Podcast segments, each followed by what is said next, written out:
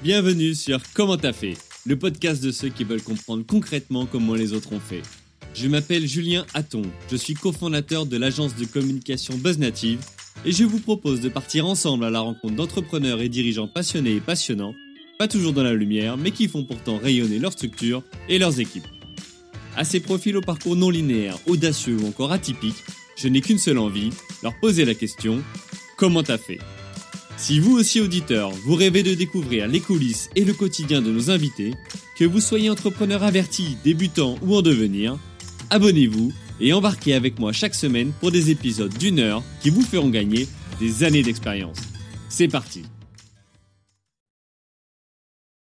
Bonjour, chers auditrices, auditeurs. Aujourd'hui, pour ce nouvel épisode de la saison 4 du podcast Comment t'as fait les rencontres d'entrepreneurs, j'ai le plaisir d'accueillir Charles Gachet-Dieuset, cofondateur de Sequoia, société de conseil qui accompagne les productions vidéo dans l'application de stratégie RSE pour l'audiovisuel, le cinéma et la publicité. Salut Charles. Salut Julien. Alors Charles, pour cet épisode qu'on enregistre ensemble, je dois t'avouer que j'ai peur. On a plein de points communs. Ton secteur d'activité, c'est la pub, et j'en suis passionné. Tu as vécu des expériences incroyables. Et parce qu'alors qu'on devait discuter que 30 minutes par téléphone la dernière fois, on a fini par accrocher seulement plus d'une heure après.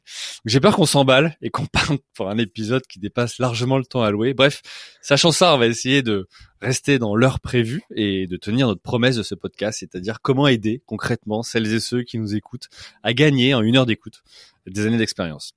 Pour cela, on va revenir sur ton parcours. En quelques mots, t'es passé du cinéma entrepreneur dans la RSE. On va essayer de comprendre comment et pourquoi. T'as produit un court métrage en Australie. Tu as vécu aux US, Paris et maintenant Aix, alors que ta boîte est installée dans la capitale française. Tu as monté plusieurs boîtes, dont une qui s'est plantée en beauté. Tu en as revendu une autre. Et sur ta troisième boîte, tu as fait entrer de nouveaux associés pour toi prendre de la hauteur sur l'entreprise. Entre autres, tu as aussi fait deux pivots de modèle économique. Bref, que de sujets à évoquer aujourd'hui et qui vont, j'en suis certain, aiguiller et inspirer nos fidèles auditrices et auditeurs. Au programme donc, trois chapitres. Un, comment t'as fait pour passer du cinéma à entrepreneur dans la RSE. Ensuite, on évoquera comment t'as fait pour te faire une place sur le marché traditionnel de l'audiovisuel grâce à un positionnement RSE. Et enfin, comment t'as fait pour passer d'entrepreneur à chef d'entreprise et on verra la différence. Ok pour toi? Écoute, ça me paraît un bien beau programme. On va essayer de faire tenir ça en une heure. Et puis au pire, j'ai trois heures devant moi, donc ça ira. ok, bah écoute, super.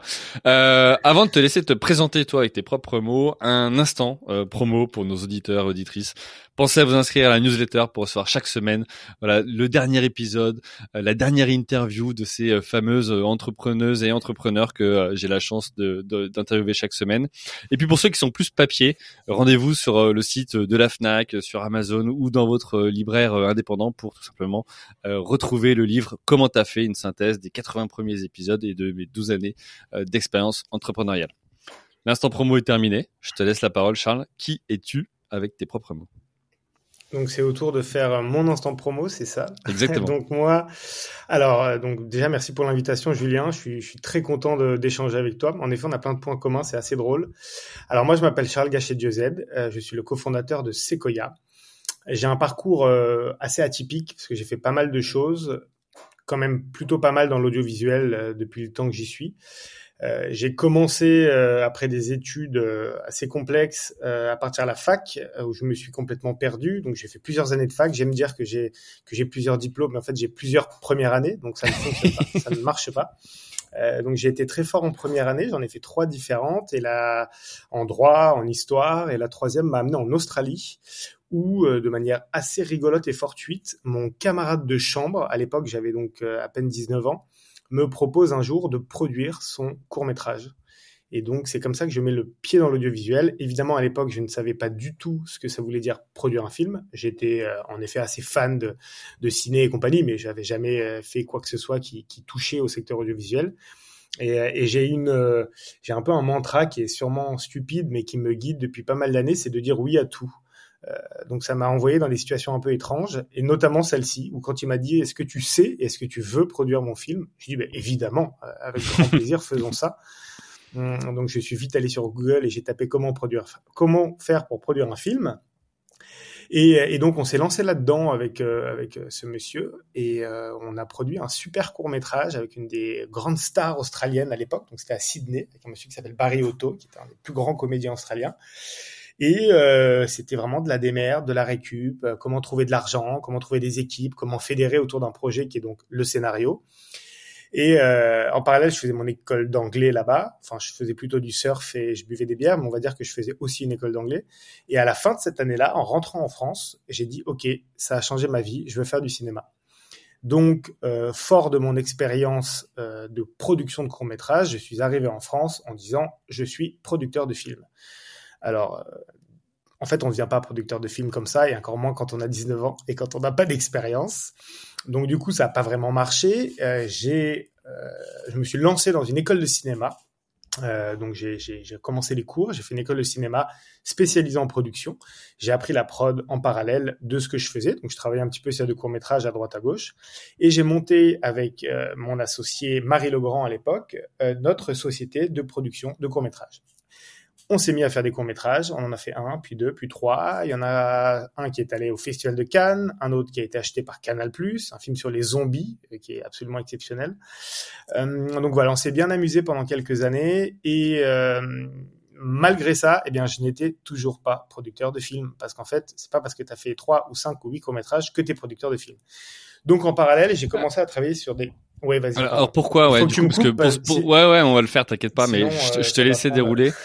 Euh, pourquoi tu dis que t'es pas producteur de films? Alors, t'es pas producteur parce qu'en fait, euh, je sais pas si on peut faire le rapprochement avec l'entrepreneuriat, euh, mais c'est vrai que là, produire un film, euh, c'est vraiment basé sur une expérience. C'est-à-dire que chaque film est un prototype, chaque, chaque film est différent. Mhm. Et même si tu as un modèle économique qui est quand même souvent à peu près pareil, et que tu as en effet ta caméra, ta machinerie, ta lumière, tes camions, tes comédiens, ton scénario, chaque film est différent. Que tu tournes un film en studio à Paris ou un film en haut d'une montagne dans les Alpes, c'est clairement pas du tout les mêmes logistiques, pas du tout les mêmes problématiques. Donc, en fait, c'est par l'expérience, plus tu travailles, plus tu fais des films, plus tu apprends et plus tu sais faire des films.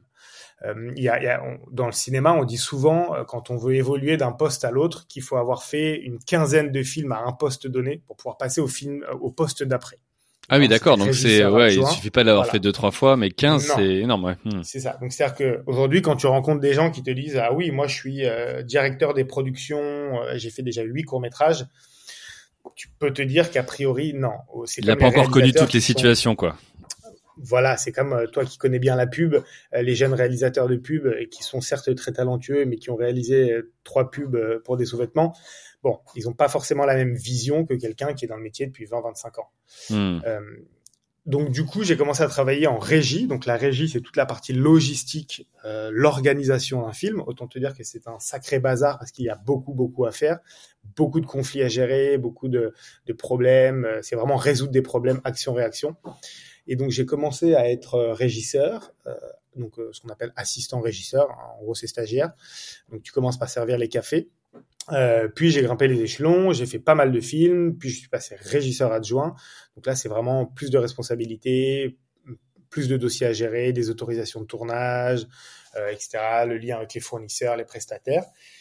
Et en fait cette expérience m'a fait un peu sortir de ma bulle du court métrage, où forcément on est sur des plus petits budgets on est sur euh, des petites équipes, euh, pas beaucoup de matériel, à des gros films français, voire internationaux, où là, euh, tu as des grosses équipes, tu as beaucoup de véhicules, tu as beaucoup de caméras, tu as beaucoup de cascades, etc. Hmm. Donc tu te dis, ah ouais, c'est pas tout à fait la même chose. Donc si je fais le parallèle avec l'entrepreneuriat, c'est en effet un peu comme quand tu as ta, société et que vous êtes deux, trois dans ton garage versus ta société où vous êtes 80 dans des bureaux. Bon, c'est pas la même gestion, mais ça, je pense hmm. qu'on y reviendra un petit peu plus tard. Ouais, ok. Et donc, euh, donc voilà, donc là je suis à fond dans le cinéma, j'ai 22, 23 ans, euh, je rencontre Mathieu Delahousse à l'époque, euh, qui avec qui je commence à travailler. Et en fait, euh, j'ai toujours été euh, assez intéressé par les sujets. Alors, c'est peut-être un peu pompeux de dire ça, mais les sujets d'innovation et de rupture et de comment on peut changer ses méthodes de travail. Je me souviens que pour financer mes études, je travaillais chez Decathlon comme vendeur et j'arrêtais pas de dire à mes chefs, à mes responsables, mais si on faisait ça à la place de ça, peut-être qu'on pourrait être meilleur, on ferait plus de marge sur tel truc et tout. Et donc ça a pas loupé. Je me suis retrouvé à faire ça sur les tournages en me disant ben, comment je vais faire pour améliorer déjà moi mon quotidien de technicien et comment est-ce que je peux apporter une valeur ajoutée à la production pour laquelle je travaille? Euh, et donc, euh, je testais les choses à droite, à gauche, jusqu'au moment où j'ai dit à mon chef de l'époque, Mathieu, tu sais quoi, il faudrait qu'on arrive à récupérer du matériel sur les tournages qui n'est plus utilisé, qu'on le répare, qu'on le retape, qu'on le modifie, qu'on fasse des packages et qu'ensuite on aille le louer aux productions d'après. C'est-à-dire qu'au lieu de recommencer à chaque fois à aller chez un loueur, chercher des matos, aller chez Laura Merlin, acheter des trucs à droite à gauche, ben en fait on va créer un truc tout fait sur facture on proposera aux productions un pack de matériel à louer. Donc sur la partie logistique, pas sur la partie caméra technique et compagnie. Et bah forcément, ça a très bien marché parce que ça a répondu à un problème de temps, ça a répondu à un problème organisationnel, un problème d'argent, et ça a facilité la vie des régisseurs qui bossaient avec notre matériel.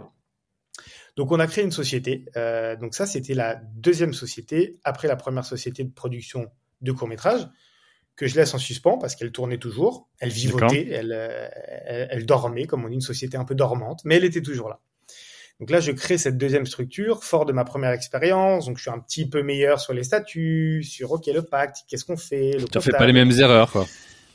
Mais mais c'est pas non plus euh, tout à fait carré parce que oh, je vais quand même gratter un peu d'argent par-ci par-là, je vais faire des économies et puis de toute façon je l'ai fait une fois, euh, donc euh, bah, la deuxième fois ça sera plus facile. Et donc là on monte cette société avec Mathieu qui marche pendant 5-6 ans, qui tourne plutôt pas mal. Après, c'est pas des gros volumes de chiffre d'affaires, mais on a des clients, ça tourne. C'est quoi C'est des centaines de milliers d'euros? Voilà, c'est ça, c'est ça. On n'a jamais dépassé les, les 300, 400 000 euros, donc c'est vraiment euh, petite boîte, mais ça permet de mettre du beurre dans les épinards, de me frotter à l'entrepreneuriat. Et moi, à côté de ça, je suis toujours régisseur. Euh, c'est à ce moment-là qu'au bout de 7-8 ans, euh, je rappelle mon ancien associé, je lui dis, ça fait quand même quelques années qu'on a une boîte qui dort. Euh, elle en est où, cette boîte de production? Donc évidemment, on a zappé quelques trucs, hein, quelques déclarations, quelques impôts par-ci par-là. Ah oui. On l'a un, peu, on l'a un peu oublié, la boîte, forcément. Euh, donc là, je me rends compte, premières erreurs, en effet, euh, bah, en fait, une boîte, c'est de la gestion. Euh, c'est pas la fête du slip où tu fais n'importe quoi. Et donc là, on se fait un peu taper sur les doigts. Et la boîte est fermée. Donc, première expérience, société de production de films. La boîte, elle est fermée, on n'en parle plus. Je me concentre sur ma carrière de régisseur et à côté, j'ai ma société de location de matériel que j'avais eu, euh, dont j'avais eu l'excellente idée de l'appeler Alfred Q. D'accord. Pourquoi? euh, Ça vient d'où? euh, Alors, si tu as des références, je suis sûr que tu les as. C'est Alfred euh, pour Batman mm-hmm. et Q pour James Bond, parce que comme c'était une société de service, le service c'était Alfred et l'innovation c'était Q. Euh, vraiment une idée stupide. Je te raconte pas le nombre de calls que j'ai eu où on m'appelait en disant bonjour monsieur NQ ou bonjour monsieur Alfred. Euh, sur les factures, c'était jamais écrit correctement. Euh, on devait tout refaire tout le temps. Enfin bon. Ah mais ça j'ai eu le cas aussi avec Jean-François Porte euh, qui euh, a fondé euh, qui a fondé le Edgar Opticien et où il disait qu'au départ les gens rentraient dans la boutique en disant bah bonjour je voudrais parler à Edgar mais il n'y avait pas d'Edgar voilà. quoi. Donc vraiment penser mais ça c'est d'un point de vue ah, branding c'est important quand on va mettre un prénom ou un nom dedans. Voilà attention aux conséquences éventuelles. Exactement. Donc j'aurais très bien pu appeler ça euh, logistique tournage. Ça marchait beaucoup mieux, c'était beaucoup plus simple. Et donc cette deuxième société, elle tourne pendant quelques années. Euh, et moi, en 2000, euh, alors je suis nul en date, mais alors d'un nul, c'est horrible. Il y a quelques années, jadis, je pars vivre aux États-Unis avec euh, ma fiancée de l'époque, euh, qui est devenue ma femme aujourd'hui, Laura, et on, on va vivre donc à Los Angeles moi, j'ai toujours été très engagé sur les causes écologiques. J'ai été végétarien pendant très longtemps. Je faisais un peu attention à mon empreinte carbone. Bon, on parle de ça il y a 7-8 ans. C'était moins présent qu'aujourd'hui, mais, mais bon, j'y pensais déjà. Euh, j'avais été un petit peu engagé en politique, donc j'avais une appétence pour ces sujets et je me disais quand même, c'est marrant, dans notre secteur audiovisuel, c'est vraiment pas un sujet euh, qu'on adresse. Euh, il euh, n'y a pas de questions sur l'environnement, sur le social, etc. Et donc, je commence à réfléchir un peu en me disant pareil, comment je vais faire pour améliorer tout ça avec la, en, en imaginant que je vais transformer mon monde. Tu sais, ah ben je vais attendre, je, je vais trouver une solution. Ouais, mais tu vois, t'es un réel optimiste. Je, je t'interromps, ah oui, mais t'es un réel optimiste. que tu disais euh, à Decathlon, j'arrivais, je proposais des idées, etc. Mmh. Alors, pour te dire, c'est un point de commun de plus, hein, parce que étudiant, j'ai aussi travaillé à Decathlon pendant trois ans, tu vois, pour, en parallèle des études. Euh, mais tu disais, toi, t'as cherché en fait à te rendre aussi intéressante euh, l'expérience. Tu disais, euh, j'étais régisseur, j'apportais les cafés, mais t'allais chercher le petit truc en plus. Toi, il y a ce côté finalement euh, entrepreneur quelque part dès oui. très tôt qui te permet de dire bah, comment je vais aller faire plus ou comment je me rends intéressant l'expérience. Donc là, tu arrives et toi, tu te dis, ok, bon bah je vais à Los Angeles. D'ailleurs, pourquoi Los Angeles? Qu'est-ce qui vous a décidé? Alors, pour revenir sur juste ce que tu as dit avant, c'est vrai que moi j'ai des études, une scolarité compliquée parce que alors j'ai été mis dans la case entre guillemets de l'hyperactivité quand j'étais jeune. Aujourd'hui, mhm. bon, ça veut tout et rien dire, mais c'est vrai que j'ai beaucoup de problèmes à me concentrer. J'étais toujours en train de penser au truc d'après, etc. Et c'est vrai que j'ai trouvé euh, alors, dans le monde du travail, euh, j'ai jamais bossé dans un bureau pour une boîte, tu vois, je sais pas ce que hmm. c'est, mais dans, dans le côté entrepreneur, de justement essayer de toujours avoir un peu, de porter une vision, d'avoir un coup d'avance, euh, c'est quelque chose que tu peux faire. On y reviendra après parce que parfois tu peux te perdre là-dedans, il faut faire gaffe, mais, mais c'est vrai que ça m'a permis un peu plus de, de, me retrouver moi en tant que personne, de me dire, ok, bah voilà, je, je vais pouvoir aller là, faire ci, travailler sur ça, etc., etc. Euh, et, et, on reparlera en off de Decathlon pour voir euh, qui était le meilleur vendeur à l'époque euh, de notre Decathlon respectif. non, mais donc euh, Los Angeles parce que parce que euh, je voulais, je voyageais beaucoup à l'époque. ma femme adorait cette ville et donc elle m'a proposé d'y aller, d'y passer quelques mois. Donc on a fait, voilà, on est, on est parti vivre quelques mois là-bas euh, en faisant de l'échange d'appartements, un truc que je conseille, ça c'est génial, t'échanges ah, génial, ouais. tu vas vivre chez des gens, ça marche super bien. Et donc j'ai passé trois mois là-bas et en fait j'ai, euh, pareil, tu, tu, tu commences à comprendre les personnages, je suis arrivé en disant LA, facile, je suis du milieu du cinéma, je vais passer trois coups de fil, je vais trouver un film, je vais aller bosser, ça va être génial. Bon, euh, pas du tout. Il t'avait pas attendu. Le Frenchie, le Frenchie qui arrive il m'avait pas attendu à Hollywood, autant te dire que j'ai rien décoté du tout. J'ai quand même eu des entretiens assez intéressants avec des gens un peu cotés, mais bon, qui ont duré trois minutes. Tu parlais déjà bien euh, anglais? Ouais, tout à fait. Bah, Comme j'avais vécu en Australie et tout, je parlais quand même pas mal anglais. Hmm. Et, euh, et, en fait, je me suis retrouvé un peu à aller voir des, des, films, des prods, de gens que je connaissais, et je me suis rendu compte que la dimension environnementale sur les productions américaines était un petit peu plus adressée que chez nous en France. Et je me suis dit, bah tiens, c'est marrant cette idée qui me paraissait un peu folle d'accompagner les prods euh, sur le secteur. Euh, donc à l'époque, c'était pas la RSE, c'était plus euh, l'éco-responsabilité. Je me suis dit, bah, peut-être qu'il y a quelque chose à faire. Et, et donc pour l'anecdote, c'est assez drôle parce que j'appelle mon associé donc actuel Mathieu, et qui est aussi mon témoin de mariage, qui est un très bon ami. je lui ai dit, écoute Mathieu, j'ai une idée, je, suis peut-être complètement fou, mais il faut qu'on arrête de louer du matos euh, avec Alfred NQ, cette parce que déjà c'est chiant à mourir, et ensuite euh, je, je vois pas où on va avec ça. À un moment donné, on va se perdre là-dedans, ça sert à rien. Il faudrait qu'on accompagne les prods à euh, se transformer. Donc ça veut absolument tout et rien dire. Et mon associé, donc Mathieu, me dit à l'époque, ben, tu sais quoi, je viens de voir le film Demain de Cyril Dion. Et, euh, et en fait, euh, bah, j'ai envie de changer mon monde et j'ai envie de changer les choses parce que moi, c'est pareil, j'en ai marre, j'ai envie de faire des trucs. Donc, euh, reviens des States, on se pose, on réfléchit, on trouve un concept et on monte ça. Ok, bon bah très bien. J'ai continué à, à chiller à Los Angeles, à faire ma vie. Je suis rentré en septembre.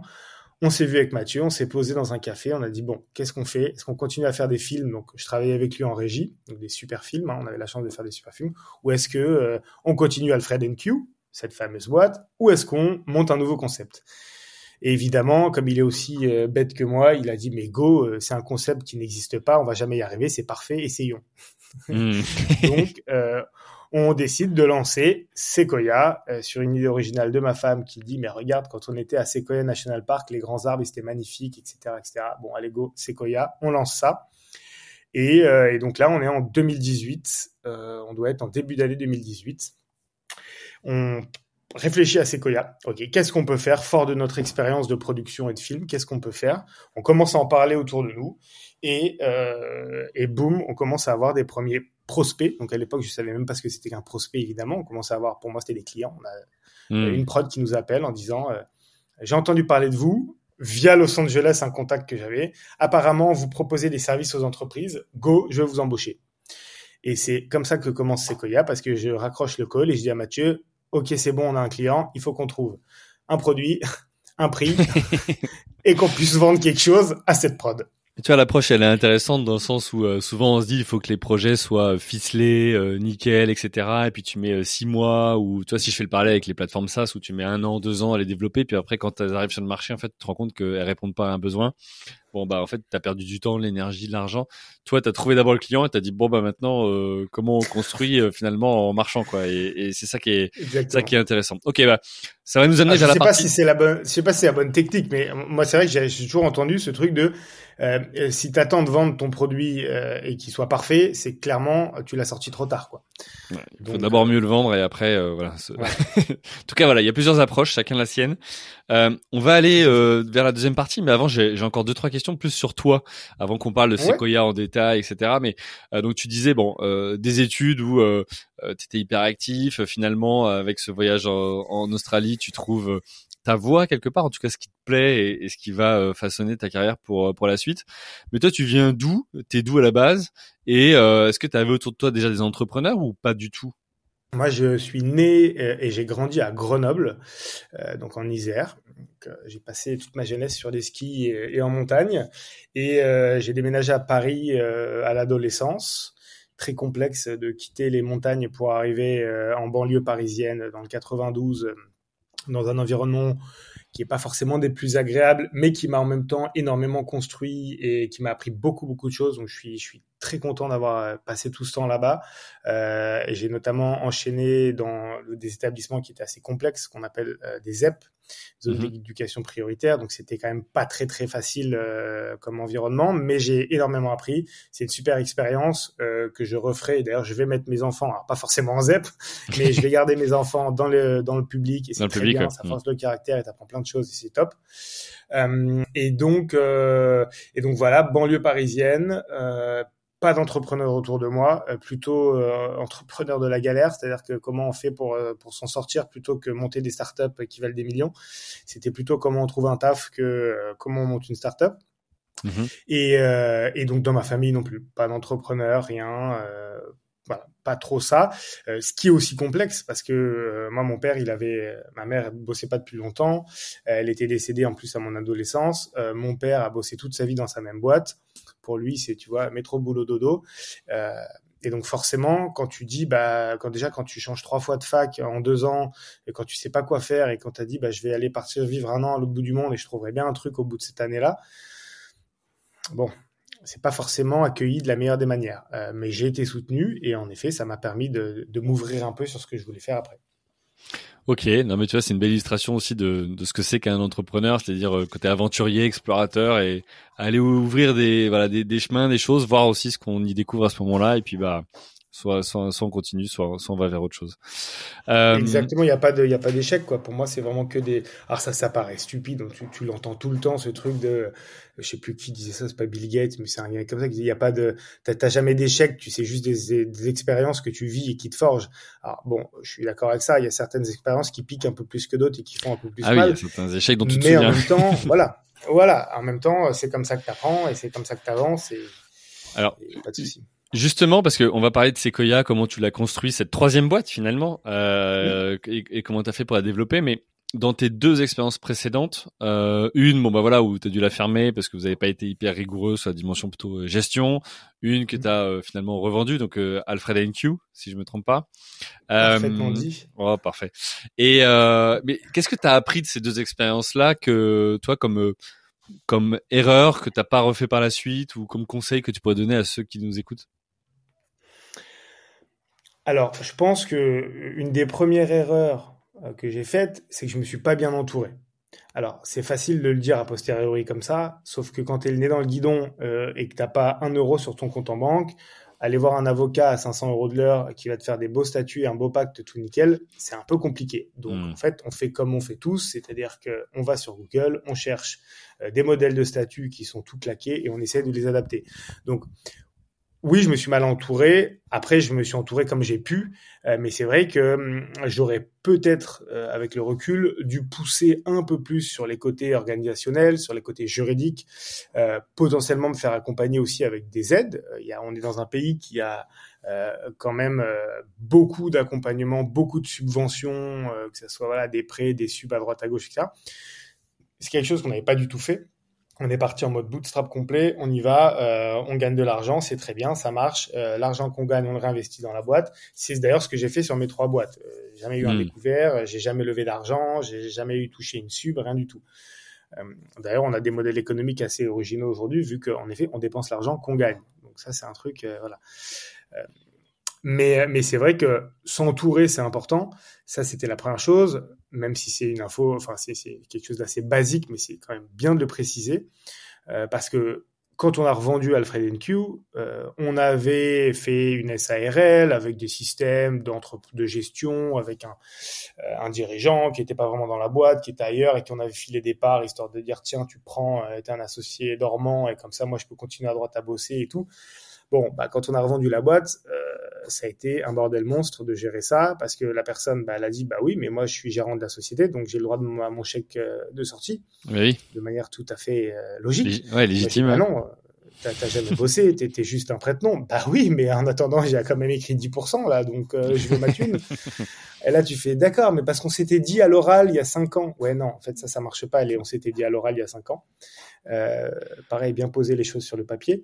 Et donc ça, voilà, côté un peu organisationnel, côté sérieux, parce que quand on monte une boîte, on sait pas où on va.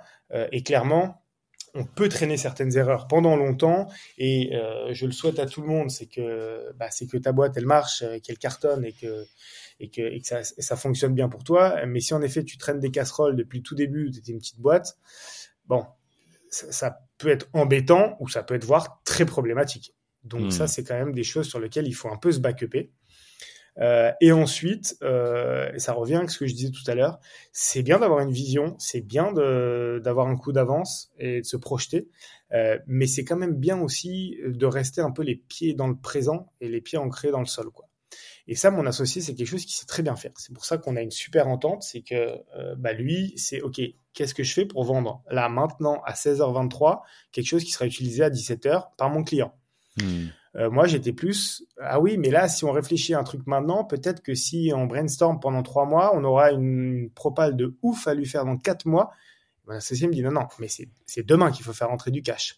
Hmm. Donc, on a, moi, j'ai un peu plus sur la partie stratégique, la partie prospective, même comme on peut l'appeler, alors que lui, il est plus sur la partie opérationnelle. Donc, du coup, on s'entend très bien. Ouais, c'est une bonne euh, alliance que avoir une alliance, avoir une association, c'est quelque chose d'important parce que l'entrepreneuriat, c'est quand même beaucoup de doutes. Hein. Tu, tombes, tu te relèves, tu tombes, tu te relèves.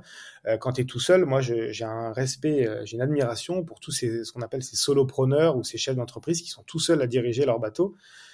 Bah, je me dis, euh, waouh, les mecs, quand ils doutent, ils, sont, ils sont un peu solo, quoi. Moi, c'est vrai que Mathieu, quand je suis down, lui, il est up et vice versa. Donc, ça nous permet quand même d'avancer à deux. et à l'époque, à un moment, on s'est dit, OK, comment est-ce qu'on fait pour être ancré dans le présent? Certes, avoir un pas d'avance, un coup d'avance et penser à demain pour pouvoir justement travailler ce côté un peu innovant de nos services. Mais euh, ce conseil-là, je pense qu'il est important. À un moment, qu'est-ce que veut ton marché? Qu'est-ce que veulent tes clients? Comment certes tu peux les aider à aller plus loin dans la réflexion, à les emmener à des endroits où ils iraient peut-être pas tout seuls, mais à un moment donné, il faut que ça réponde à quelque chose, quoi. Parce que si tu vends hmm. un truc où le mec il est pas du tout prêt à l'entendre et ça lui ira dans cinq ans, voilà, c'est un peu ce qu'on a fait avec Sequoia. C'est-à-dire que c'était euh, Ok. Alors justement, tu me fais une super transition vers la deuxième partie. Comment tu as fait pour te faire une place sur le marché traditionnel de l'audiovisuel grâce à un positionnement RSE euh, Parce que là, tu dis, bah, finalement, euh, c'est bien de réfléchir à une offre, un produit, un service, peu importe, mais faut qu'il y ait en face euh, bah, une demande, hein, quelqu'un qui est, qui est, prêt à l'acheter. Euh, toi, c'était quand même une forte intuition au départ tu savais pas, euh, tu avais fait une étude de marché ou pas du tout, euh, qui te permettait après de te dire, bah, il y a un réel besoin euh, d'insuffler un côté RSE dans les productions euh, vidéo, cinéma, ou c'était, voilà, juste de l'intuition? Alors, ça dépend euh, la définition de l'étude de marché. Si l'étude de marché, c'est appeler trois copains qui sont dans le cinéma, alors demandons si ça les intéresse. T'en as fait une, alors l'étude de marché. D'accord.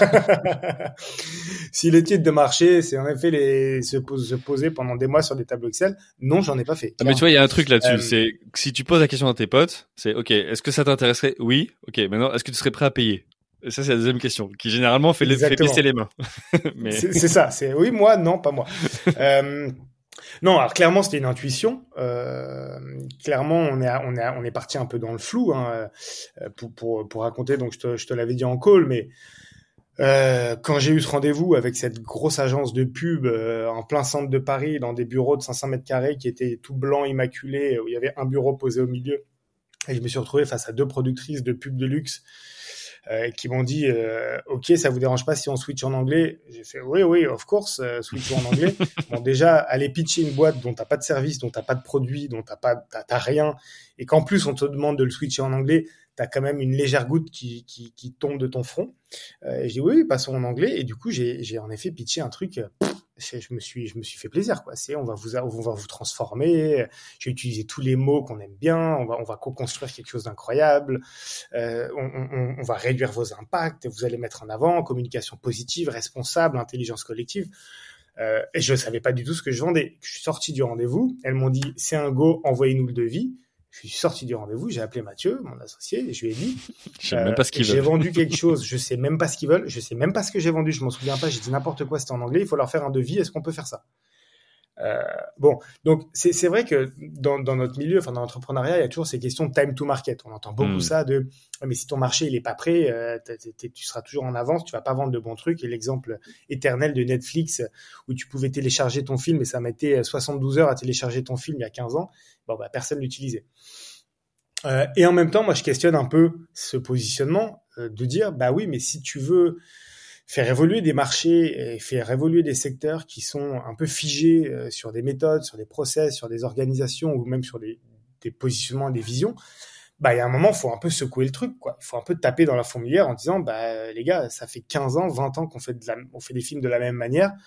En fait, à un moment donné, ouais, vous êtes peut-être pas prêt à payer, vous êtes peut-être peut-être pas prêt à vous transformer, mais il va bien falloir le faire. Donc hmm. moi, c'était un peu le positionnement que j'avais en disant, regardez plutôt, c'était plutôt plutôt que l'étude de marché, c'était le constat. C'était un film, c'est pas engagé, euh, on consomme énormément de ressources, on pollue, on prend l'avion pour rien, on tripe à nos déchets, on, gaspille de la bouffe à plus savoir quoi en faire, etc., ça c'est pas possible. Si nous, dans nos vies perso, on fait le tri, comment ça se fait que quand on arrive sur un plateau de film, on est incapable de faire le tri? Il y a quand même une dissonance cognitive assez forte. Donc, je dis, prenons le constat de la société. On fait un constat sociétal de dire, ok, aujourd'hui, euh, tu fais plus de harcèlement sexuel, euh, tu fais de, tu fais plus de discrimination à l'embauche, enfin, tu fais plus. On s'entend là-dessus, on s'entend. Normalement, tu essaies de pas le faire. Euh, tu fais attention à la santé morale de tes salariés. Tu fais attention à limiter ton impact carbone. Donc, en, ok, tout ça, ça fonctionne chez nous en tant qu'individu, dans notre société, mais ça fonctionne pas sur le plateau de tournage. Pourquoi? Hmm. Il est où le problème? Euh, donc comment on fait pour résoudre ça? Donc en fait on est parti de là. Et la première publicité qu'on a accompagnée, en effet donc celle dont je parlais, eh ben on a amené une machine à café en grains pour éviter les capsules, on a amené des poubelles de tri qu'on a acheté chez Ikea, on a acheté 25 euh, gourdes réutilisables qu'on a donné à l'équipe. Et on a mis des petits panneaux avec écrit euh, This is a sustainable shooting, donc cette production est éco-responsable, faites attention. Et ils ont adoré parce que pour eux, ils n'avaient jamais vu ça. Ils ont dit ah waouh, c'est intéressant, on fait on fait gaffe à la planète, c'est trop bien. Alors j'imagine que ça n'a rien à voir avec ce que vous proposez aujourd'hui, mais c'était le premier step quoi.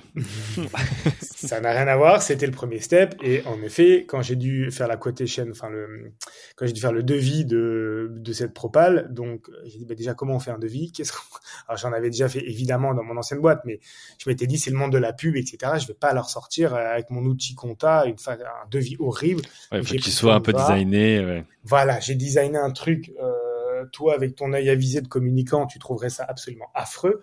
Mais j'ai designé quand même quelque chose avec trois chiffres, avec euh, une propale qui m'a été renvoyée signée trois minutes après. Et je dis ah, bah écoute, on vient de faire rentrer les, les 3500 premiers euros dans la boîte. Maintenant, il va falloir délivrer parce que c'est bah bien de pouvoir délivrer quelque chose.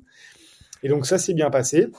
Et, euh, et euh, ouais, deux semaines après, on a eu un autre client qui nous a appelé, Nicolas Vanier, pour, donc réalisateur assez connu. Oui, très connu. Et on a fait, on a commencé à se lancer là-dessus.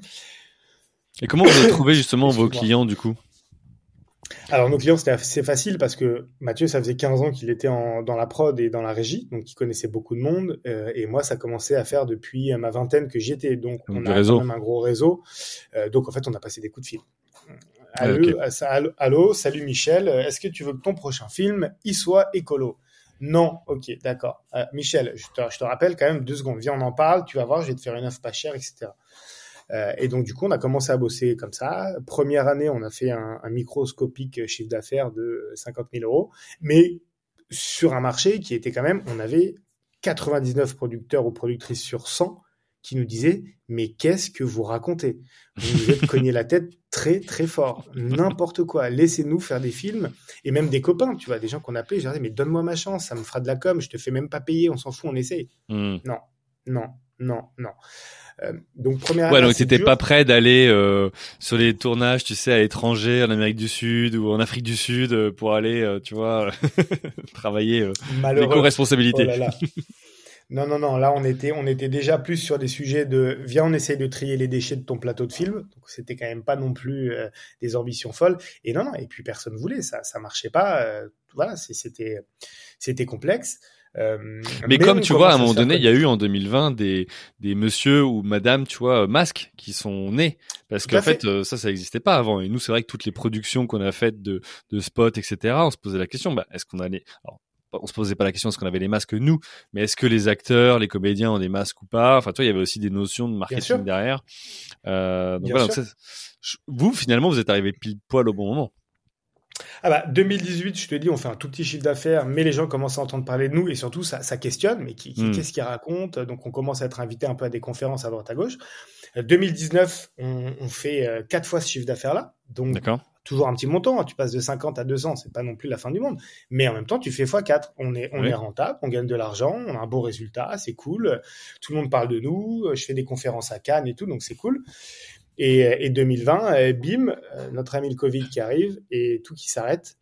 Et donc là, euh, j'avais déjà quelques salariés, on était quand même 6-7 déjà à l'époque, tout le monde en télétravail. Alors oui, entre-temps, il faut quand même juste préciser ça, tu, tu l'as dit en intro, c'est que on a créé la boîte en avril 2018, donc en début d'année 2018. Et moi, j'ai déménagé dans le sud de la France en avril 2018. Donc, je pense que j'ai déposé les statuts et, et trois jours après, j'étais, euh, je suis parti. en partant, tu m'a regardé.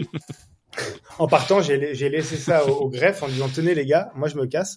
Euh, mon Mais vous en aviez parlé ou pas un peu la tronche avec mon associé? Ouais. Vous étiez d'accord, t'es pas parti comme ça. Euh. Non, on, on, a parlé. C'est tu sais, c'est la fameuse, expression où on dit, euh, euh, on, en a parlé, on s'est mis d'accord, mais j'étais un peu plus d'accord que lui, quoi. Hmm. Euh, et, du coup, non, non, on, je le dis, moi, je quitte Paris, j'en peux plus de cette ville. Il faut que j'aille me mettre au vert, et puis voilà. Et puis on va faire du télétravail. On a des téléphones, on s'appellera, ça marchera très bien. On s'enverra des mails. De toute façon, quand on bosse dans un bureau, on s'envoie des mails. On est à un mètre de l'autre, donc un mètre l'un de l'autre. Oui, ça change pas grand chose. Hmm et ça n'a pas changé grand-chose. Ah, évidemment, j'ai fait des allers-retours en train, bien sûr, des allers-retours décarbonés euh, toutes les semaines pendant euh, presque deux ans pour monter à Paris. Aujourd'hui, je le hmm. fais beaucoup moins parce que euh, j'ai une équipe avec chacun. Voilà, tout le monde a ses responsabilités, tout le monde bosse et voilà. Donc j'ai moins besoin d'être présent. Mais c'est vrai qu'à l'époque, je montais toutes les semaines à Paris. Et donc 2020, Covid, on se remet en question et en fait, on a une prod qui nous appelle en disant mais vous avez créé un poste sur les tournages qui s'appelle l'éco-manager. C'est en mhm. gros, vous avez quelqu'un de chez Sequoia qui vient sur les tournages pour s'occuper de l'écologie. Ben pourquoi vous faites pas la même chose pour le Covid en fait? Parce que de toute façon sur le Covid, il va il, va y avoir besoin de gens qui gèrent les masques, le gel, le machin, ah bah comme tu viens de le dire. Hmm. Et donc, du coup, on prend toute la boîte et on dit à tout le monde, on va faire un, un pivot, comme on l'appelle, mais un pivot euh, dans le temps. C'est-à-dire qu'on va faire un, petit pivot de six mois, un, un, bébé pivot, comme on dit. On va juste euh, proposer des services comme on faisait sur l'écologie, mais sur le Covid, donc de l'accompagnement sanitaire, ce qui nous a permis euh, bah, de rentrer beaucoup de clients parce que à la sortie du, du Covid, quand toutes les prods ont repris le chemin des tournages, tout le monde voulait sécuriser et justifier qu'ils avaient. Hmm. Et nous, on a passé tout le Covid à préparer une offre aux petits soins en disant, bah, vous aviez la même chose. Et du coup, comme on est des filous, et eh ben, dans notre offre Covid Manager, le Covid Manager, il s'occupait pas que du Covid. Il s'occupait aussi de l'écologie. Donc, tu vois, on a remis là-dedans un petit coup. Et quand le Covid Manager a disparu, alors il y en a encore un petit peu, mais en tout cas, quand ça a été moins d'actualité, et eh ben, nous, il restait toujours nos offres sur l'éco-responsabilité. Et donc 2021, euh, ça a explosé. La boîte, elle a vraiment explosé. Euh, euh, on a on a signé beaucoup de gros gros clients et on a fait notre deuxième pivot sur la RSE. Alors on a fait deux pivots en un parce que le premier fin 2020 on est parti sur la RSE, donc la responsabilité sociétale des entreprises. Donc c'est-à-dire qu'on ne travaille pas que sur le côté environnemental, mais on, mmh. on apporte une dimension sociale à notre conseil, à notre accompagnement. Et euh, à ce moment-là euh, également, donc on s'est fait euh, pivot Covid, pivot RSE, et en fait, en 2021, tout le monde commence à nous appeler, on commence à avoir plein, plein, plein de projets. Donc on n'arrive pas à scaler parce que, bah, en fait, un projet égale une personne, deux projets égale deux personnes. Et à un moment, on va pas, si on fait 1500 projets, je vais clairement pas embaucher 1500 personnes. donc, on se, je dis à mon associé qu'il faut qu'on trouve un moyen de digitaliser notre accompagnement et de passer en mode SaaS. D'accord. Donc pareil, euh, on l'a, on a complètement bootstrappé ça. Euh, on a appris. Euh, j'ai débauché un, un tech, enfin un dev, en le faisant venir à la, chez Sequoia, et on a créé deux outils innovants qui étaient les premiers sur le marché à sortir. Un outil de comptabilité carbone, donc pour mesurer l'impact carbone des productions de films, Mhm. et un outil de pilotage RSE qui permet donc de piloter toute ta stratégie euh, RSE, euh, mais avec un SaaS. D'accord. Donc ça, c'était 2021-2022. Euh, et lancement officiel de tout ça, mi-2022. Sous le nom Sequoia ou vous avez pris un autre nom pour cet outil Comment? Sous le nom Sequoia. C'est-à-dire que 2022, euh, avec Mathieu, on s'est posé et je lui ai dit, là, il faut qu'on termine nos outils, qu'on ne prenne plus aucun client parce qu'on n'a plus de bande passante. Donc, on refuse tous les accompagnements. On se transforme et on passe en mode SaaS. C'est-à-dire que tous les gens qui nous disent je veux du conseil, on leur dit on fait plus. Revenez dans trois mois. Enfin, à l'époque c'était revenez dans un mois euh, et vous aurez un bel outil. Bon, finalement ça a pris six mois de plus, donc on, on s'est mangé un petit six mois euh, avec très peu de chiffre Ouais, d'affaires. qui c'est le, c'est le, c'est le, c'est les six mois de retard classiques euh, dans les SaaS. Voilà. Le, le, le, le, le retard classique. Entre-temps, mon associé a eu la bonne idée d'avoir un enfant, et j'ai eu la même idée d'avoir un enfant, donc du coup, on était au max, deux enfants en bas âge, euh, faire un nouveau pivot dans la boîte, ne plus rentrer de chiffre d'affaires, bon, voilà. Ça a été un Ouais, peu rock'n'roll. c'est sympa. Mais écoute, pas de regret, on apprend. Je te dis, yes man, tu vas, tu tentes les trucs, ok. Si ça n'avait pas marché, on serait revenu sur du conseil, je serais revenu à Paris, je sais pas. En tout cas, on l'a fait. Euh, Donc aujourd'hui- pris des risques. Et aujourd'hui, en 2000, euh, fin 2022, euh, enfin en 2022, j'ai eu la chance de rencontrer deux personnes qui s'appellent Pauline et Nathalie, qui avaient un startup studio. Donc le fameux, le fameux startup studio. Je sais que tu as, enregistré certaines personnes qui connaissent bien ça, notamment Hugo. Euh, et du coup, voilà, on a décidé de, mon, de, de, de fusionner nos structures. Donc le Mhm. startup studio qu'elles avaient, qui était un, un- la- vraiment axé sur les plateformes à impact, donc plateformes digitales à impact, et nous sur la partie RSE audiovisuel. Voilà, on a mis tout ça, on a secoué, on a fait une belle mayonnaise et on s'est dit, ok, on crée un studio pour faire des startups qui travaillent sur la RSE dans les industries créatives et culturelles. Donc c'est-à-dire que c'est plus large que juste l'audiovisuel. Mhm. Et on a, euh, alors je sais pas que- quel est le terme, on a fusionné, on a fait rentrer au capital. En tout cas, euh, maintenant nous sommes euh, donc plusieurs associés, avec ce studio-là, avec Sequoia et avec une boîte de tech, euh, donc avec plein de devs super talentueux qui s'appelle Le Stud, qui est basé à Amsterdam. Et donc à nous trois, on a maintenant pour objectif en 2023, donc on a transformé Sequoia en une structure qui s'appelle Flying Sequoia. Donc euh, tu, tu remarques qu'on est fort sur les jeux de mots euh, vraiment Ouais. bien bien idiots hein, depuis le début. C'est c'est- c'est vraiment euh, pff, oh là là n'importe quoi. Euh, du coup, on a transformé ça en Flying Sequoia et le but c'est de créer des entités indépendantes, des startups qui sont détenues par la maison mère et qui vont répondre à des problématiques qui aujourd'hui sont centrales dans l'audiovisuel, donc sur la RSE, sur le carbone, sur la formation, sur l'intelligence artificielle, etc. Donc, ce que vous avez fait, c'est que vous avez créé une holding, chacun a apporté ses parts dedans et, et Voilà. comme ça vous êtes tous liés. Ok. Voilà, exactement. Ok, bon super. Et donc là sur le début d'année, donc vous avez un outil SaaS, vous avez quoi d'autre dans votre finalement portfolio d'offres?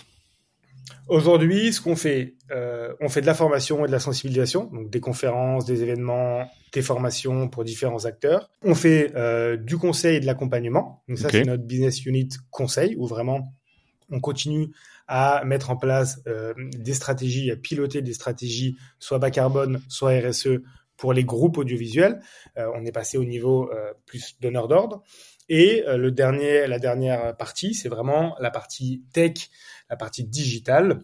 On a donc notre outil carbone qui vient d'être homologué par le Centre national du cinéma, donc le CNC, euh, qui est un peu l'organe de référence. Donc à partir de, de- du 1er avril, c'est pas moi qui c'est pas moi qui ai choisi la date, mais à partir du 1er C'est pas une avril, c'est pas une blague, euh, toutes les productions qui demandent un financement public, toutes les productions de films, courts-métrages, longs-métrages, séries, doivent euh, faire leur bilan carbone. Et donc notre outil qui s'appelle Seco2, encore un jeu de mots à la con entre Sequoia et le CO2. Ah, CO2, C'est ouais. formidable. ok.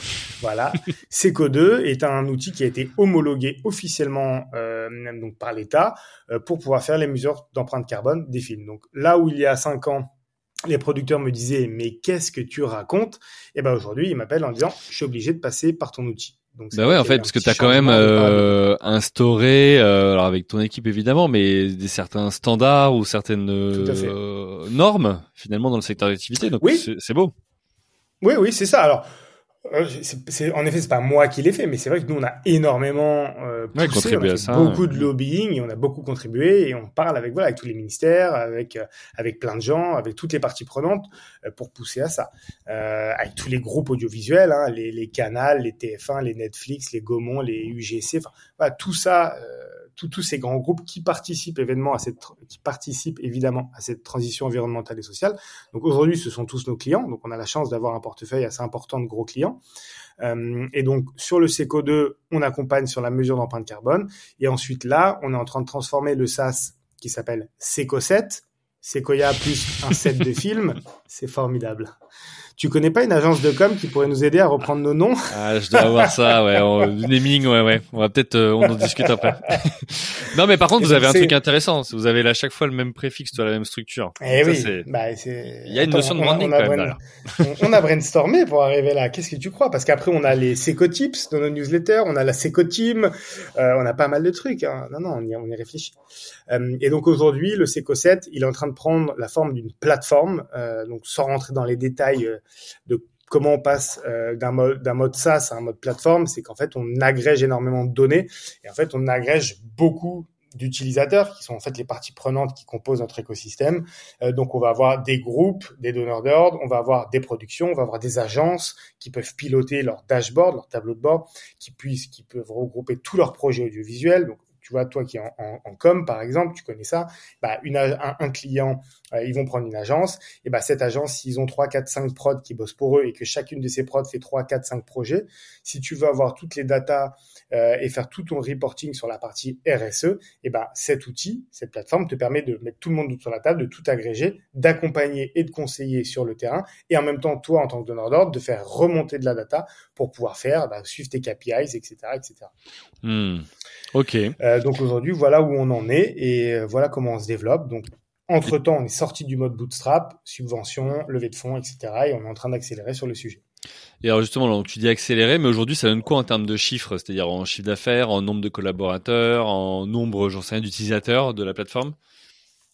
Alors euh, là, aujourd'hui, on est euh, un peu moins d'une petite quinzaine euh, chez Flying Sequoia si on compte tous les euh, tous les consultants qui bossent quasiment euh, sur le temps long avec nous, tout le monde euh, à droite à gauche, on est presque une trentaine. alors après là, on est en financement, donc pour l'instant, on est en train de se faire aider sur un, bridge qui nous permet un peu de, tenir parce que pour l'instant, on a des grosses dépenses et la plateforme ayant été lancée, on est quand même au début. On n'a pas une rentabilité assez forte pour s'autofinancer, même si on l'a été jusqu'à hmm. euh, fin 2022. Mais euh, voilà, l'année dernière, on finissait à un peu moins d'un demi-million de chiffre d'affaires. Euh, cette année, euh, au mois de mars, on y est presque. Euh, donc voilà, les, les, les, voyants sont au vert. Par contre, on reste pour l'instant une petite boîte et c'est un sujet dont on devait, on, on doit parler, mais c'était aussi à un moment donné de dire, ok, là moi mon plafond de verre, je l'ai atteint, j'ai 10 collaborateurs, on fait un demi million d'euros de chiffre d'affaires, c'est sympa, mais ça casse pas trois pattes à un canard comment je fais pour changer d'échelle, pour scaler, mmh. pour accélérer, pour m'imposer comme un, gros acteur du marché. Et ben pour faire ça, j'ai besoin d'être accompagné et j'ai besoin de m'entourer des bonnes personnes. Et donc c'est ce qu'on a décidé de faire. Bon, c'est super confort. Hein. Tu fais l'interview euh, pour moi. C'est toi qui fais les transitions et tout, donc euh, nickel. Euh, non, sans, sans, sans, pour être sérieux. Donc du coup, vous faites, vous allez faire, au regard de ce qui se passe aujourd'hui, entre 1 million, 1 million 5 probablement cette année. Euh, en termes de chiffre d'affaires. Ce qui est intéressant aussi dans votre portefeuille d'activité, c'est que vous avez tant du, tu vois, de la prestation que de l'abonnement avec l'outil. J'imagine que c'est un abonnement. Exactement. Donc ça, ça vous permet vous aussi bah, de un sécuriser avec des revenus récurrents, mais aussi de valoriser finalement votre ensemble de structures. Est-ce que ça avait une, c'était ça dans, vous aviez ça à l'esprit ou c'est une conséquence finalement? Hmm. Alors moi j'avais euh, le fameux MRR à l'esprit, donc le revenu récurrent mensuel, et mhm. je l'avais à l'esprit depuis longtemps. Et quand on est passé euh, en mode SaaS, je voulais très rapidement qu'on passe sur des revenus récurrents. Mmh. Euh, déjà pour sécuriser ma visibilité sur mes comptes à l'année, euh, faire mon pilotage financier de manière plus facile, euh, parce que nous, on est quand même dans un monde euh, de l'éphémère. Hein, une production de pub, ça dure une journée ou deux. Un long métrage, c'est deux mois. Une série, c'est trois, quatre mois. Euh, donc, quand tu fais une pub euh, le, le 3 février, que tu es payé à 60 jours après et que tu as déjà relancé tes frais à droite à gauche, en termes de trésor, en termes de gestion comptable, c'était juste l'enfer. Hmm. ça, pareil, on revient au conseil du début. Je vous en supplie, messieurs, dames, les entrepreneurs et entrepreneuses, faites-vous entourer d'un bon comptable. De bon comptable, c'est ton meilleur ami. Hmm. moi, j'ai, enfin, c'est juste indispensable et donc, à un moment, il a fallu se poser la question de, en fait, on, on va pas y arriver de, gérer des retards de paiement qui sont complètement délirants pour des sommes qui sont microscopiques, mais sauf qu'on en a beaucoup, donc du coup, ah, ça commence à être consistant. Et, c'était juste infernal. On s'est dit comment on arrive à passer notre offre de conseil euh, qui est par projet, on accompagnait vraiment par projet, à la faire remonter par structure? Donc au lieu de dire à, une production, bah, je t'accompagne sur ton film euh, X, comment je fais pour dire à la production, je t'accompagne toi en tant que film X, pas film. Euh, Pardon, film X. J'aurais pu dire film X, Y ou Z. J'aurais peut-être dû compléter. On fait pas encore le, le, le film X et pourtant c'est il y, en a, c'est une grande c'est beaucoup beaucoup de, de, de tournage à travers le monde. C'est le premier impact environnemental de la vidéo sur Internet. 22% des émissions de gaz à effet de serre, c'est le porno. Euh, c'est horrible. Bon bref parenthèse refermée, on a allé voir donc, on est allé voir donc les sociétés X, Y ou Z. Mhm. Cette fois, je l'ai bien dit en leur disant comment je fais pour vous accompagner vous en tant que structure et ensuite je fais redescendre sur les projets. Euh, et en fait, ça a fait mouche et maintenant on accompagne vraiment sur des offres structures et les productions utilisent nos outils, nos conseils, nos formations, etc. Ce qui nous permet de lisser un peu plus le, le, le bazar et euh, de faire rentrer euh, tout le monde dans ce côté MRR donc dans ce côté revenu mensuel, euh, qui nous permet d'avoir une meilleure visibilité. Et on va pas se mentir, c'est quand même un peu ce que veulent euh, les investisseurs, les banquiers, etc. Parce que ça sécurise quand même un peu le business model. Évidemment. Ok, bah écoute, merci beaucoup euh, de nous avoir partagé ces éléments. On va aller vers la dernière partie, parce qu'il nous reste quelques minutes. Euh, as commencé à en parler un petit peu, mais du coup, comment tu as fait pour passer d'entrepreneur, celui qui initialement va plutôt avoir les idées, lancer, va être voilà l'explorateur du départ, à chef d'entreprise Et tu en as aussi parlé tout à l'heure, tu commences à plus piloter, tu as un pilotage financier, tu as structuré. Voilà, et c'est un autre rôle. On avait parlé d'ailleurs sur ce podcast avec Bruno Tesson du campus des dirigeants. Comme quoi, il y a souvent, si tu veux, un palier à, à 15, 20 collaborateurs de, bah, tu peux plus, toi, entrepreneur, être partout. Euh, il faut maintenant que tu penses ton entreprise comme un système qui fonctionne et où toi, t'es, voilà, tu t'extrais de l'opérationnel pour que ça fonctionne. Est-ce que toi, c'est ce que tu as vécu ou, et, mm-hmm. et comment tu as le déclic de te dire, il faut que je change quelque chose? Alors, euh, si tu veux, je peux te faire de la pub. Je, peux dire que le déclic, je l'ai eu en entendant Eric Larchevêque sur ton euh, dernier podcast qui dit bah, qu'il faut travailler euh, sur l'entreprise et pas dans l'entreprise. J'ai trouvé cette formulation ultra intéressante.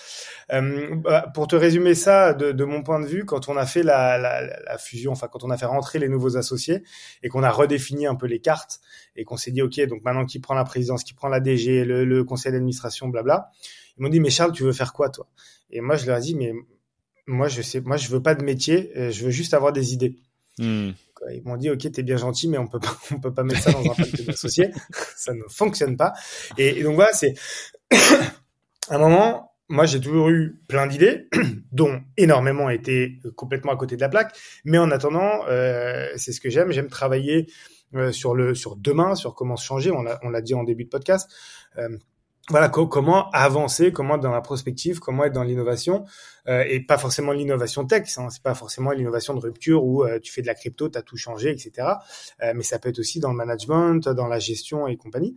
Moi, c'est là que j'étais bon et j'ai dit à mon associé et aux nouveaux associés, en fait, moi, je connais mon marché par cœur, je connais mon secteur par cœur et je peux tirer la boîte vers le haut sur plein de sujets. Mais par contre, on arrive à un stade où en fait, je peux plus faire du pilotage financier. Alors évidemment, tu le fais toujours en chef d'entreprise, en associé fondateur. Évidemment que tu le fais, mais je peux plus être la tête dans les factures, je peux plus être la tête dans les contrats. Et, j'ai dit pareil à mon associé Mathieu. Je dis à un moment donné, quand on a des gens, alors c'est pas en dessous de toi parce que j'aime pas ça et on essaie de vraiment pas faire du management pyramidal, mais quand on a des responsables euh, de clients En fait, quand la personne, elle fait son brief, euh, ou elle va faire son pitch, ou elle fait ses rendus de dossier, etc., ben, la manière dont elle écrit, la manière dont elle pense, la manière dont elle fabrique ses contenus, ben, tu feras jamais la même chose. Tu écriras pas pareil. Notre chargée de com, quand elle fait les publications sur les réseaux, il y a zéro chance que si ça avait été moi qui l'écrive, je l'aurais écrit, je l'aurais écrit différemment en fait. Hmm. Mais euh, quand tu responsabilises quelqu'un, quand tu prends quelqu'un à un poste, euh, bah, déjà tu le prends pas au pif. Euh, c'est aussi pour ce qu'elle apporte la personne à ton entreprise. Donc tu, tu, tu dois lâcher la responsabilité. Moi le truc qu'on a eu à une époque où on demandait à quelqu'un, ok, avant le pitch pour Netflix, refais-moi voir ton pitch là que je regarde ce que tu as mis. Bon, attends, je le prends deux secondes, je te fais un petit coup de polish et je te le rends. Mais en fait, non, c'est nul. C'est, c'est, tu, tu, tu démoralises complètement tes collaborateurs en faisant ça, tu les déresponsabilises. Et à un moment donné, tu dois apprendre à lâcher. Donc, moi, c'est ce que j'ai fait euh, sur mes parties. Et euh, la nouvelle euh, directrice générale, donc qui m'a remplacé à la DG, qui s'appelle Pauline, elle est mille fois plus compétente que moi sur tous les sujets de gestion de société, euh, donc euh, tous les liens avec les avocats, les contrats, euh, la gestion quotidienne de la boîte, les RH, voilà, le, prévisionnel et compagnie. Et donc évidemment qu'on fait des, des, des, points ensemble très régulièrement et qu'on se parle, mais je lui fais confiance. Et quand elle me dit on va changer tout ça parce que je pense que c'est mieux, je vais pas lui dire ah bah oui bah moi non. Donc à un moment donné j'ai appris aussi à lâcher, ce qui n'a pas été facile, mais c'est un peu comme comment ça Comment j'ai fait pour lâcher? Ouais. Bah, Parce que parfois, j'ai vu besoin Ok. Je suis, allé voir un psy, puis je suis allé voir un coach, et puis je me suis fait aider, je me suis fait accompagner. J'ai dit, j'ai dit à mon coach euh, comment je dois faire pour arrêter euh, de me réveiller à 3 heures du mat et de checker sur Slack euh, si le truc il a bien été envoyé. Et donc j'ai fait le travail sur moi. Je pense que la parentalité m'a aidé aussi parce que bah, c'est pareil quand tu as des gamins, hein, quand tu as des enfants et que ton bébé il a trois mois ou quatre mois et que tu le poses à la crèche le matin, euh, tu fais un transfert complet de, de, de pas de compétences mais de responsabilité où c'est quelqu'un qui s'occupe de ton enfant. Bon, bah, à un moment, je vais pas appeler la crèche toutes les demi-heures en disant c'est bon, vous avez bien mis la tétine, vous avez bien mis la couche comme ça. Bon, eh ben, on peut le faire. Alors peut-être que tu le fais, mais c'est pas bien, Julien, de faire ça. Il faut pas appeler la crèche toutes les heures. Ah non. non, mais, tu vois, j'étais en train de penser. En fait, je pensais que tu allais dire autre chose à, ce propos-là, parce que moi, ce que j'ai vu dans ma carrière et ce qui a changé, en tout cas dans ma posture, quand je suis devenu euh, papa, c'est ce côté où bah en fait là tu peux plus compenser en faisant des heures et en étant comme tu dis à trois heures sur Slack etc en fait à un moment donné t'es rincé tu dois aussi t'occuper de ta famille. Ah euh, c'est euh, hyper important. Et donc euh, bah, tu peux plus compenser par un volume d'heures. Donc tu es obligé aussi bah, de commencer à dire bah ok dans ce que je fais qu'est-ce que je peux déléguer comment je peux structurer autrement etc etc et en tout cas moi ça a été aidant dans ce cadre là bah, je, je, te rejoins tout à fait. Si on prend l'image de l'iceberg, en effet, euh, le top de l'iceberg, c'est euh, j'ai vu un coach qui m'a aidé, je me suis transformé. La partie cachée de l'iceberg, c'est euh, j'ai fait un burn-out parce que je bossais 20 heures par jour. Voilà, j'en ai chié. Ma femme, elle, voilà, ma femme, elle a voulu divorcer parce que j'étais incapable de regarder un film sans envoyer des mails en même temps, et, et, et j'étais insupportable, etc. Donc voilà, j'ai vraiment essayé de travailler aussi, et je me suis rendu compte en écoutant des podcasts comme le tien et comme d'autres, il y en a d'autres qui sont aussi très intéressants, en lisant beaucoup, en me cultivant. Ça, c'est pareil, tu as l'impression que quand tu lis un bouquin pendant ton taf ou que tu écoutes un podcast, tu pas en train de bosser. Mais bien hmm. sûr, quand on que dirigeant, en tant que que chef d'entreprise, tu te formes et t'apprends. J'avais ça aussi. J'avais ça aussi. J'arrivais pas à me dire, ah là, si je lis pendant une demi-heure ou, autre chose, en fait, euh, je suis pas productif. Alors que non. Mais évidemment que non. Et, et du coup, j'ai appris plein, plein, plein de choses parce que euh, bah, je connais pas tout et du coup, c'était top de pouvoir me renseigner de gens euh, auprès de gens qui avaient euh, bah, raté des choses, réussi d'autres choses, donc comprendre ok ce qui marche, ce qui marche pas, me les adapter et, et après, bah, c'est essayer de changer de rythme de vie, euh, d'arrêter de picoler un verre de rosé le midi avant d'aller bosser, c'est euh, de faire du sport, c'est de réussir aussi en tant que chef d'entreprise. Ça, c'est un sujet qu'on a en ce moment en pleine levée de fonds. On bosse comme des fous. De dire, OK, stop, là, les gars, il est 15 heures, moi, je me casse, je vais marcher une heure dans la forêt parce qu'en fait, euh, mon cerveau, il marche pas. Et on n'est pas câblé pour bosser 10 heures par jour devant un tableau Excel. À un moment donné, t'es pas productif. Donc on essaie de transformer un peu nos manières de travailler, nos manières d'être, pour être déjà mieux pour la société, parce que c'est ce qu'on essaie de faire avec Sequoia, et d'être mieux entre nous et d'être mieux de manière personnelle, quoi. Ok, bah écoute très bien. Euh, tu disais tout à l'heure que voilà, vous avez réparti les rôles.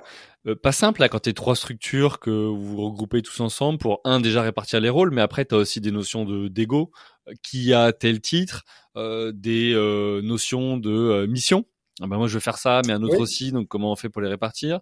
Euh, Des notions de rémunération, bah ouais, mais en fait, euh, pourquoi lui gagnerait ci ou ça, etc. Comment vous avez fait pour gérer cette période-là et, euh, et, et, finalement arriver à, à tomber d'accord? Alors, avec les développeurs, ça a été quand même assez facile de savoir que c'est eux qui allaient faire le dev, vu que quand on était en train de signer le pacte d'associés, euh, les mecs, ils étaient en train de coder à côté de nous. À un moment, je lui ai dit, est-ce que tu peux peut-être arrêter de coder juste deux minutes, quand même, parce que là, c'est un peu abusé. Est-ce que tu peux juste écouter ce qui se passe? Donc là, le partage, ça a été assez facile. Je leur ai dit, allez, c'est toi qui gardes le code. Euh, non, non, mais évidemment que ça a été un sujet, euh, ça a été de longues et de très très longues discussions, des heures et des heures d'échanges pour se mettre d'accord. Euh, après, sur la partie compétences, on savait aussi pourquoi on allait chercher ces personnes-là et ce qu'elles pouvaient apporter. Donc, à un moment, si je lui dis, euh, bah, toi, tu es une ancienne DG de grosse boîte, tu sais gérer des grosses boîtes, viens prendre la DG. Ah bah non, finalement, c'est moi qui la garde. Bon, ça paraît un peu étrange.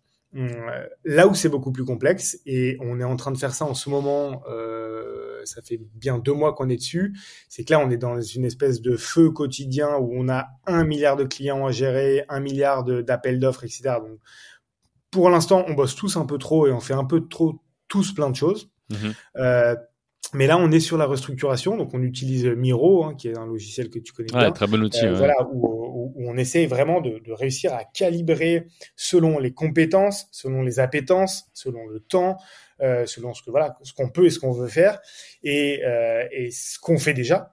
Et donc là, on met dans des cases, euh, on travaille, on a, on a tout, on a plein de, de, de, sais pas de schémas, mais de modèles qui nous permettent de, de visualiser et de créer ça.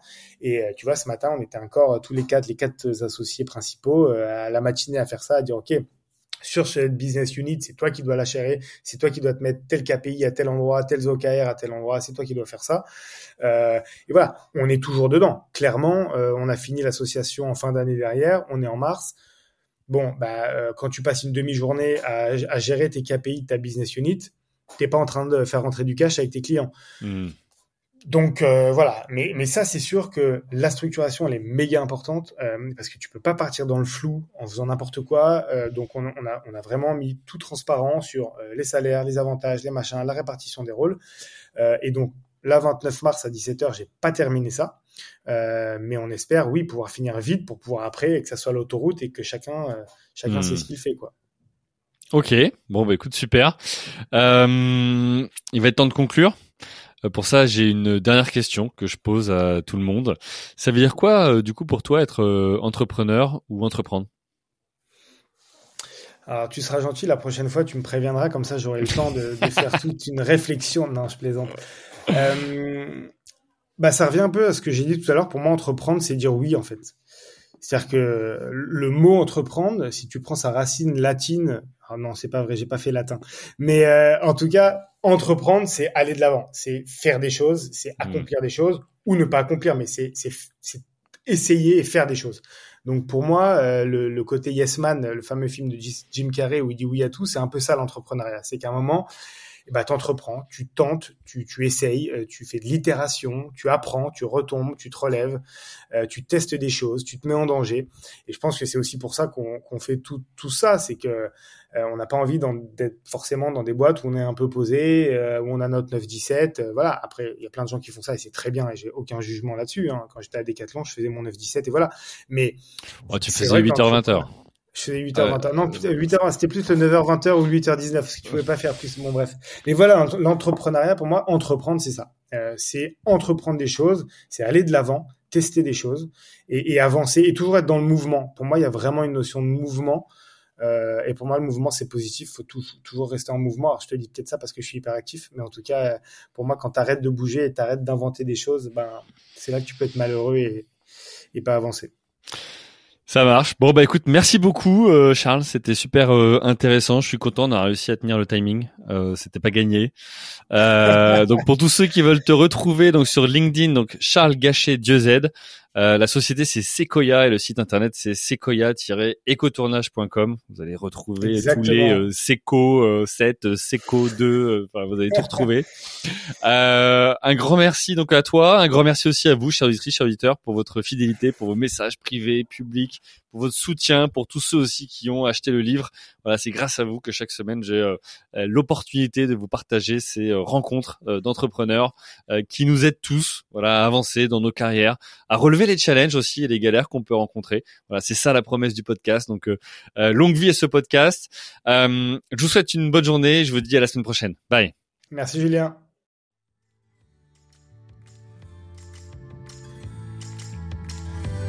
Merci à vous, chers auditeurs, d'avoir suivi l'épisode jusqu'au bout. Si vous êtes arrivé jusqu'ici, c'est que le podcast vous a plu. Alors pour nous aider à continuer, rendez-vous sur votre plateforme d'écoute de podcast préférée et laissez-nous un avis 5 étoiles avec un commentaire positif ou un message pour notre invité du jour. Parlez du podcast autour de vous, c'est le meilleur moyen de nous aider à vous proposer du contenu de qualité. C'en est fini pour aujourd'hui, un grand merci à vous et à la semaine prochaine.